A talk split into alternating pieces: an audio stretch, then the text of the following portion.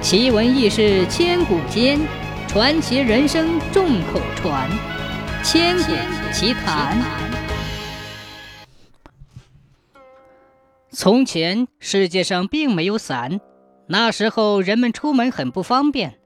夏天顶着个大太阳，皮肤被晒得火辣辣的痛；下雨天呢，衣服给淋得湿漉漉的。后来鲁班动了好多好多脑筋，终于发明了伞。鲁班从小跟着爸爸学木工，他很聪明又很用功，学了几年就会造房子了，还会造桥。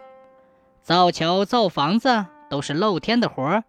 他想，我们做工难免雨淋日晒，那出门赶路的人就更苦了。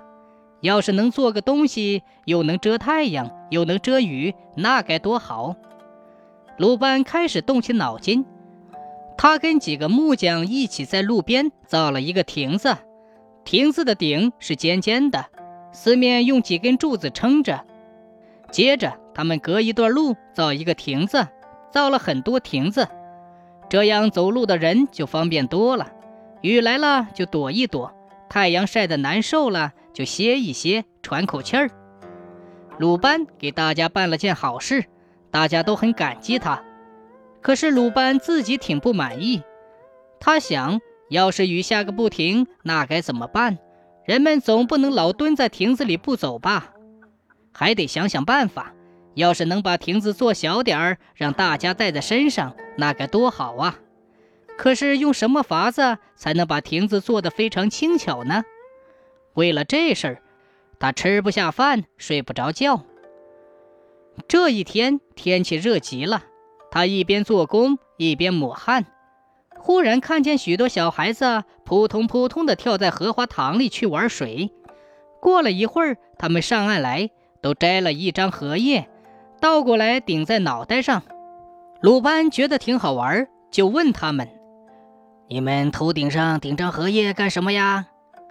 小孩子们七嘴八舌地说起来：“鲁班师傅，你瞧，大太阳像个大火轮。”我们头上顶着荷叶，就不怕晒了。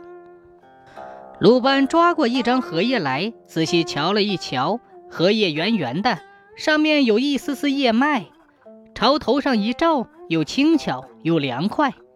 鲁班心里一下亮堂起来，赶紧跑回家，找了一根竹子，劈成许多细条，照着荷叶的样式扎了一个架子，又找了块羊皮，把它剪得圆圆的。蒙在架子上。